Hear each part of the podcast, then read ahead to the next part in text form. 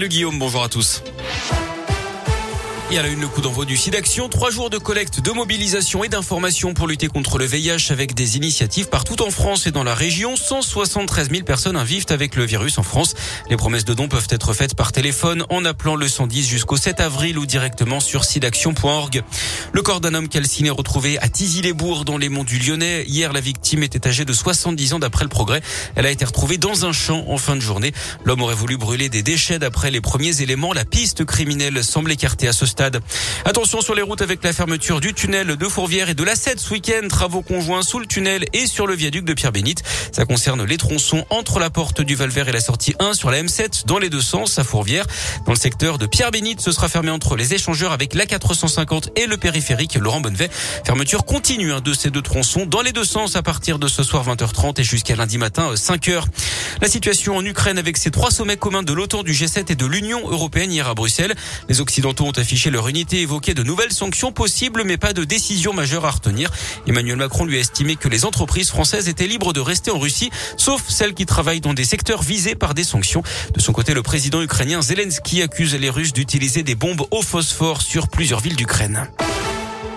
Les opposants au compteur Linky n'ont pas dit leur dernier mot. Hier, plusieurs dizaines de personnes se sont rassemblées devant le siège régional d'Enedis à Lyon. Comme depuis des années, elles contestent la pose des compteurs qu'elles jugent néfastes pour la santé et pour l'écologie.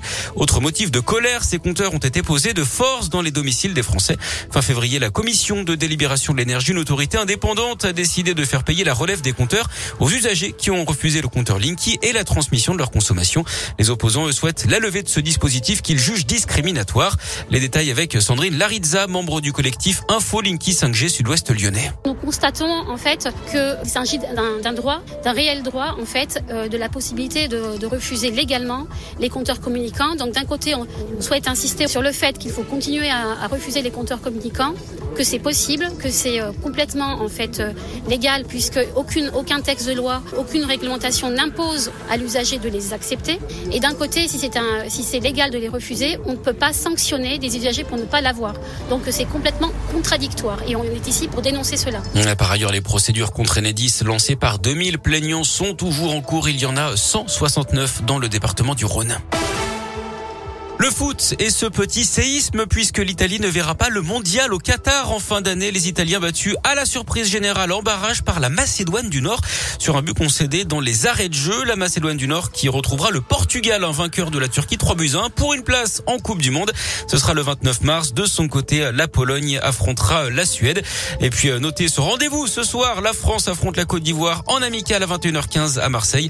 Rencontre à suivre sur M6.